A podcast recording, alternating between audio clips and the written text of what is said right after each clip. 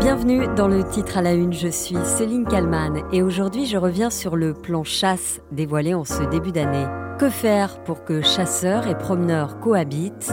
14 mesures ont été proposées par le gouvernement.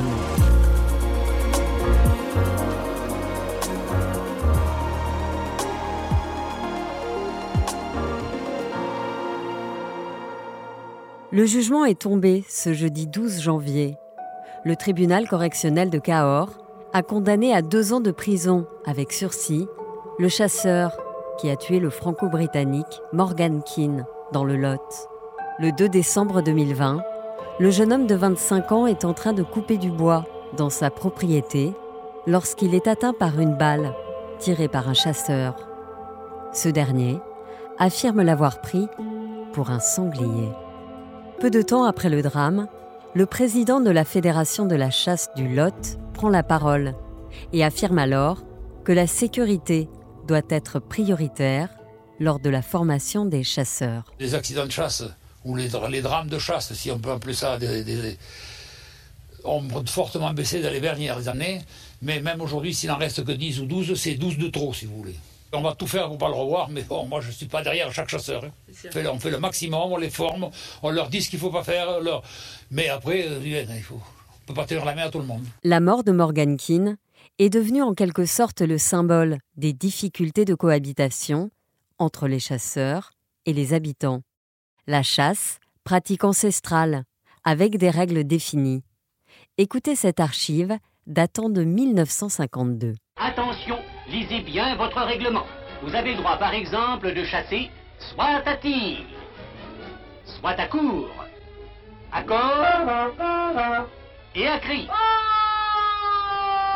Mais n'oubliez pas que sont prohibées les armes à feu non susceptibles d'être épaulées sans appui, qu'il est interdit d'employer des drogues ou pas de nature à enivrer le gibier. En 1961, Paul Vialard, écrivain, décrit avec passion ce qu'est pour lui un homme de chasse. Un chasseur n'est jamais et ne peut pas être un tueur. S'il est un tueur, il est un de ces chasseurs qui vivent pour la, cuisine, comme disait un vieil auteur, pour cette chasse cuisinière qui n'est rien. La chasse, ça n'est pas ça du tout. Un chasseur est un homme qui cherche le gibier, qui, euh, le découvrant, apprend à le respecter, à l'aimer, et qui suit cette espèce de code de l'honneur qui est celui du véritable chasseur. En effet, le chasseur ne tire pas un animal posé, un animal arrêté. Il ne tirera jamais un oiseau qu'en plein vol. Et c'est beaucoup plus joli pour un animal qui vole de mourir en plein ciel que de mourir égorgé dans un poulailler. Paul Vialard, qui prête aussi à la chasse la force d'inspirer les artistes. Oui, elle a apporté beaucoup de choses, ne serait-ce qu'au vocabulaire, vous savez, marcher sur les brisés, prendre les faux fuyants. Elle a enrichi le vocabulaire et puis elle a enrichi toutes, toutes les choses d'art, les tapisseries dont vous parliez tout à l'heure, l'iconographie euh, qui est absolument admirable et sans précédent. En 1962, le nombre d'accidents est très important, beaucoup plus qu'aujourd'hui. 600 accidents depuis l'ouverture de la chasse cette année-là. Bilan, plusieurs morts et des dizaines de blessés graves. La chasse, quand on l'aime, c'est passionnant, même et surtout sans le romantisme de la littérature spécialisée. Sans la poétiser et sans la haïr, il reste qu'elle est avant tout une ambiance, un climat. Notre propos n'est pas ici d'engager un débat. On peut être pour ou contre, comme on est pour ou contre les courses de taureaux. Mais là n'est pas la question. Aujourd'hui, on tue aussi des chasseurs. Pourquoi? À l'époque, un chasseur interrogé met clairement en question la formation et l'expérience du chasseur. Ces accidents euh, arrivent parce que les gens sont trop nerveux et n'ont pas été habitués à la chasse tout petit, à suivre les chasses, à savoir comment ça se passe, à savoir qu'un fusil tue. Et si ça tue le gibier, ça peut tuer les gens de la même façon. Euh, personnellement, euh, en chassant, il m'est arrivé d'être tout seul dans la plaine avec mon frère à 100 mètres de moi. Un jour de temps couvert, un perdreau part entre nous deux, je vise mon perdreau, on n'était que deux, j'ai quand même plombé mon frère. Et vous-même avez-vous été victime d'accidents Et moi, moi, en étant rabatteur, euh, dans une chasse organisée comme la nôtre, en arrivant près de, pas tellement loin de la ligne des affûts, j'ai reçu un coup de fusil. Je me suis couché pour le deuxième qui m'est passé au-dessus de la tête, mais j'avais trois plombs dans le front. Enfin, si ça avait été dans l'œil, c'était pareil. Et bien qu'on soit entre amis, on n'a jamais su d'où le coup de fusil était parti. En 1976, le chasseur voulant chasser n'a pas d'autre choix que d'obtenir un permis. Avant cela, il suffisait d'une simple demande en mairie. Au début des années 80, de tous les pays d'Europe, c'est la France qui compte le plus de chasseurs, environ 2 millions, et c'est donc logiquement en France qu'il y a le plus d'accidents de chasse. Entre chasseurs donc, mais les victimes sont aussi parfois des promeneurs. Alors vous promenez régulièrement les chiens ici euh, chaque dimanche? Oui, on vient à peu près chaque dimanche, chaque samedi après-midi, mais on est obligé de venir ici parce que euh, juste à côté de chez nous, nous avons une autre forêt où euh, évoluent des chasseurs à longueur de, de, samedi ou de dimanche et qui nous empêchent évidemment de nous promener. Euh, le risque évidemment, c'est que ma femme s'est trouvée déjà interpellée plusieurs fois et que bon bah on lui conseille gentiment d'aller ailleurs. Qu'est-ce qu'on vous a dit exactement? Le, le, plus méchant, c'est qu'on m'a menacé avec, des, avec, les fusils euh, ouverts, comme ça, en me menaçant de, tu, de tuer un des chiens. Merci. Comme nous l'a dit d'ailleurs euh, un chasseur que l'on a rencontré. Qu'est-ce qu'il hein? vous a dit? Oh, bah, il nous a dit. Euh, euh, bon, bah, vous vous promenez dans la forêt, bien sûr, vous avez le droit, on, peut pas, on ne peut pas vous, vous l'interdire, mais si vous êtes blessé, euh, nous, on répond à rien, on a une carte de chasse, donc on est autorisé à le faire.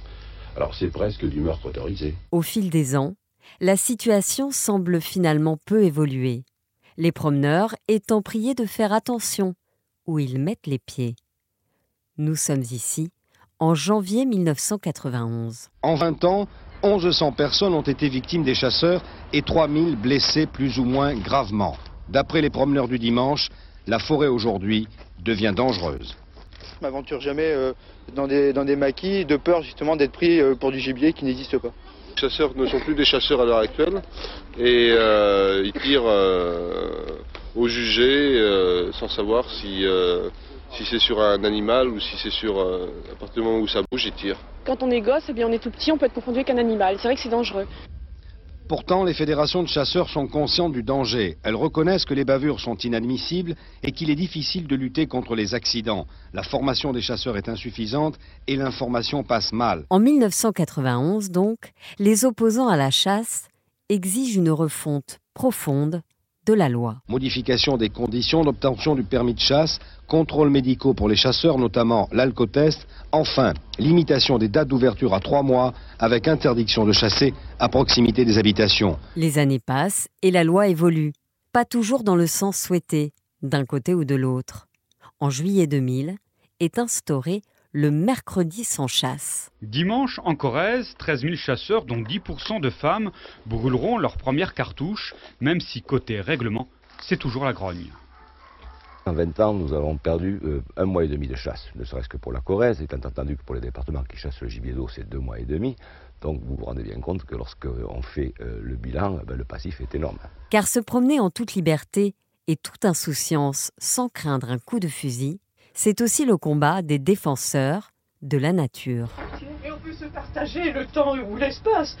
Alors le partage du temps, c'est le cas en ce moment qui est débattu à l'Assemblée nationale. Mais entre personnes de bonne volonté, on peut trouver une solution. Un week-end, c'est deux jours, ça se partage facilement. Et éventuellement, s'il y a des rivalités pour le dimanche, ça peut être un dimanche sur deux. Chacun son tour. En 2003, la loi est de nouveau modifiée. Cette fois, c'en est fini de la loi Voinet. À la demande du gouvernement, l'Assemblée s'apprête à en abroger les mesures essentielles. Il s'agit d'abord d'alléger le contrôle de l'État sur l'activité des fédérations de chasse, et puis plus symbolique, de revenir sur l'interdiction de la chasse le mercredi. Beaucoup de députés voudraient même supprimer carrément le jour de non-chasse, alors que le texte du gouvernement prévoit simplement d'en confier le choix aux chasseurs eux-mêmes. On préférerait, nous, la suppression du jour de non-chasse, étant entendu que cela ne veut pas dire qu'il n'y aurait pas de jour de non-chasse, mais il serait à notre discrétion. Du côté des écologistes, on considère que le texte de Roselyne Bachelot, alors ministre de l'écologie et du développement durable, n'est qu'un règlement de compte politique et qu'il défait ce qui avait été construit par Dominique Voinet sans proposer d'alternative. 20 ans plus tard, les difficultés de cohabitation entre les chasseurs et les promeneurs existent toujours. Le gouvernement a dévoilé 14 mesures pour sécuriser la pratique de la chasse en France. Mais finalement, aujourd'hui, dans un camp comme dans l'autre, personne ne semble satisfait.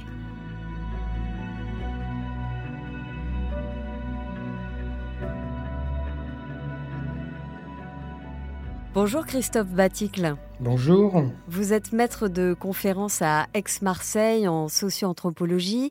Euh, un plan pour la sécurité de la chasse a donc été présenté ce lundi 9 janvier 2023 euh, par le gouvernement.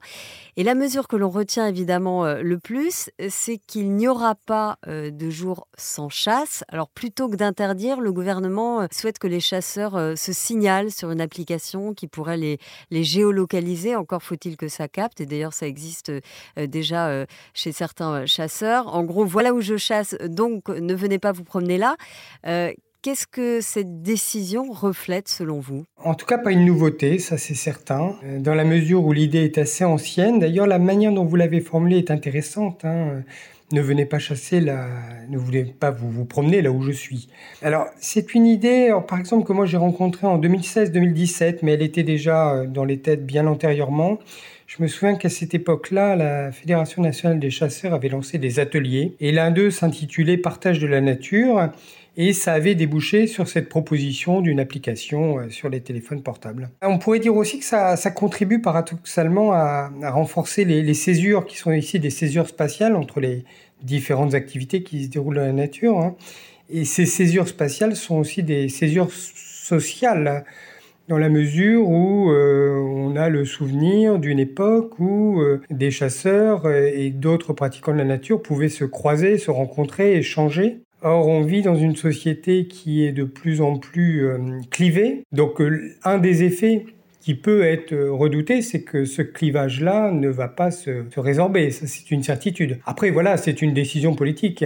Vous dites d'un côté qu'il y a euh, les chasseurs et de l'autre côté les, promeneurs et qu'il ne faut finalement pas que ces, que ces deux clans se, croisent. Enfin, en tout cas, euh, rien n'est fait pour, pour qu'ils se croisent. Ce qui est certain, c'est qu'on constate dans nos sociétés, on déplore assez souvent des clivages de plus en plus importants et que ce genre de mesure n'est pas, euh, pas une mesure qui va permettre effectivement euh, des rencontres, des croisements, des échanges qui seraient à même de part et d'autre, hein, des deux côtés, de peut-être euh, permettre de renoncer à certains a priori et à les confronter à, des réalités. Vous dites qu'avant, c'était différent. Est-ce que qu'est-ce qui a changé finalement en, je dirais en 20, en 30 ans, en 40 ans? Alors, ce qui était très différent, c'est que ce qu'on appelait les chasses de plaine, puisqu'en fait, parler de la chasse au singulier, c'est une erreur. Il y a des chasses, hein, c'est pas moi qui le dis. Marcel Moss. il y a plusieurs formes de chasse avec des chiens. Absolument, des modes de chasse différents. Marcel Moss, l'anthropologue célèbre dès le début du XXe siècle, disait on ne va pas à la chasse, on va à la chasse au lièvre. Euh, ce qui est certain, c'est que dans les chasses de plaine, par rapport à ce qu'on appelle chez les chasseurs le petit gibier, hein, donc les petits animaux, il est clair que les rencontres étaient fréquentes. Elles étaient même omniprésentes. Autrement dit, vous aviez d'autres usagers de la nature qui étaient amenés à, échanger. Et d'ailleurs, les chasses pouvaient s'arrêter à cette occasion-là, parce que c'est l'échange qui, primait. Aujourd'hui, se sont développés, du fait justement du développement corollaire des grands animaux, chevreuils, sangliers, etc., etc., euh, des distanciations beaucoup plus fortes. Euh, on a des pratiques de chasse qui sont des, chasses en battue collective et qui impliquent effectivement la fermeture d'un espace tel qu'un espace forestier dans lequel va se dérouler une chasse vis-à-vis de laquelle les, armes sont très puissantes et euh, effectivement les, voisins sont plutôt amenés à s'éloigner y compris les randonneurs et d'autres modes de, pratique de la nature. Le président de la, Fédération nationale des chasseurs, il avait annoncé euh, euh, avant, avant que ce plan soit dévoilé que si une journée sans chasse euh, par semaine était décidée, ce sont ces mots, la ruralité serait à feu et à sang dans les cinq ans à venir. C'est quand même très violent comme propos. Ah, c'est un propos qui, correspond parfaitement euh, au rôle qu'il s'est donné, c'est-à-dire que les, postures qui aujourd'hui s'affichent sont des postures qui peuvent être effectivement de, dresser les épaules et, de montrer qu'on a une, puissance. Bon, je pense qu'il faut, il faut garder ça aussi comme assez anecdotique, hein, dans la mesure où ce qui est certain, c'est que derrière la chasse se jouent des, des symboles. Euh, la chasse euh, à la fin des années 1970, mais surtout à la fin des années 1980, a tendu à construire l'image d'une figure tutélaire de ce qu'on appellerait globalement la ruralité. Alors là encore, il faut rentrer dans le détail. Mais dans certains espaces, euh, effectivement, la, politisation au sens de l'entrée dans l'arène politique des pratiques de chasse a fait qu'ils sont devenus parfois dominants. Euh, ça a été le cas en baie de Somme, mais ça a été le cas aussi dans le sud-ouest et dans différents sites en France. Donc voilà, la, montée en puissance fait qu'effectivement, ils ont pris un rôle, ils ont cherché à prendre un rôle qui leur a d'ailleurs été pas tellement contesté. Localement, euh, ils n'ont pas eu beaucoup, beaucoup de, concurrence pour discuter justement de ce rôle euh, d'un, public, euh, d'un groupe qui défendrait une image de la ruralité, une figure un petit peu comme ça vestigiale d'un monde, d'un monde qui, serait, qui se vivait en tout cas et qui se vit encore parfois en déperdition et ignorait d'une espèce de centralité qui serait symbolisée par Paris. Les annonces du gouvernement sur la, sur la chasse n'ont pas franchement convaincu euh, les associations environnementales. Qu'est-ce qu'elles demandaient, elles, finalement? Alors, du côté des associations environnementales, il faut déjà euh, les diviser en, en, deux parties au minimum. Vous avez les associations qui sont plutôt orientées sur l'écologie et d'autres qui sont plutôt pour le dire rapidement, animalistes, qui défendent une certaine éthique du rapport entre humains. Il ne faut pas tuer les animaux. Voilà, c'est ça. C'est en tout cas ne pas les faire souffrir au minimum. Mais ça, c'était déjà un acquis depuis longtemps dans les mondes cinégétiques. Euh, délibérément, j'entends, hein, bien sûr. Euh, éviter au maximum toute forme de souffrance, quoi qu'il en soit. Et puis, en troisième lieu, euh, se refuser à toute forme d'exploitation de la vie animale. Et donc dans ce cadre-là, c'est pas du tout la même posture que la posture des écologistes. Euh, chez les écologistes, la revendication, c'était surtout le maintien de la biodiversité. Du côté des animalistes, on est sur un plan beaucoup plus éthique, qui correspond parfaitement d'ailleurs à la montée en puissance de la morale dans nos, nos, sociétés contemporaines, en tout cas pour les sociétés occidentales. Mais vous diriez qu'aujourd'hui, les chasseurs contre euh, euh, finalement ceux qui défendent l'environnement, on est vraiment là-dedans, on est vraiment dans deux mondes complètement différents alors justement, qui défendent l'environnement, certainement pas, dans la mesure où localement, quand vous étudiez localement des situations concrètes de protection d'un milieu, par exemple, très souvent, bah, on les trouve en tout cas ensemble, puisque les chasseurs, évidemment, sont parfaitement intéressés. Et, là, c'est un, intérêt bien, compris, hein, c'est-à-dire qu'il s'agit de quelque chose qui relèverait d'une forme d'anthropocentrisme. Si vous voulez pouvoir chasser, encore faut-il qu'il y ait les biotopes qui permettent à ces animaux que vous chassez d'être présents. Donc vous avez, euh, y compris lorsqu'il n'y a pas d'objectif de, protection, vous avez des actions qui sont menées, qui sont liées justement à cette utilité d'un biotope favorable. Euh, sur les espaces de zones humides, par exemple, on sait très bien que ce sont des territoires qui sont travaillés par les chasseurs pour pouvoir correspondre aux attentes de certains animaux. Et je, disais donc tout à l'heure qu'il euh, n'y aurait pas de jour sans chasse. Euh, parmi les décisions qui ont été prises, il y a aussi euh, une décision qui fait l'unanimité, mais qui finalement n'est pas très surprenante, c'est le retrait du permis de chasse en cas d'alcoolémie. Bon, là encore, j'ai envie de dire heureusement. Et, et est-ce que vous diriez que là aussi, on est sur une décision encore sécuritaire finalement? Oui, c'est du même ordre. Il me semble, hein, si on cherche à en comprendre les origines, il me semble que dans ce cas-là, il faut essayer d'étudier les, les, différents groupes de pression, si vous voulez, qui peuvent à un moment donné avoir euh, vos chapitres, qui peuvent trouver des espaces où s'exprimer. Et, et, là, on pourrait dire qu'il y a eu une forme d'instagramisation, hein, le néologisme n'est pas très joli, mais en tout cas, l'usage des réseaux sociaux de plus en plus intense de la part d'un certain nombre d'opposants à la chasse pour des raisons qui sont liées évidemment à des, situations euh, dramatiques, personnelles, hein, bien évidemment, euh, a fait que c'est devenu le thème relayé par les médias et dont s'est emparé le, politique. Il y aurait pu y en avoir d'autres, hein, bien évidemment, et à d'autres époques, il y en a eu d'autres. Euh, c'est d'autant plus étonnant à notre époque qu'on est rarement arrivé aussi bas en termes d'accidentologie. De, oui, c'est ça, il y a eu 8, 8 accidents mortels dans la saison de chasse 2021-2022. Euh, oui, tout à fait. Alors, Moi, j'ai recherché des, chiffres hein, et j'en ai trouvé qui étaient assez impressionnants. Euh, dans les années 1960, on était sur plusieurs centaines d'accidents de chasse euh, chaque année en France. Mortels? Alors, mortels, non. Mais on était bien au-delà des, des 8 actuellement, ce qui, ce qui n'empêche rien au fait de considérer que chaque accident, euh, mortel ou pas, a fortiori mortel, est, tout à fait, tout à fait regrettable et plus que ça même.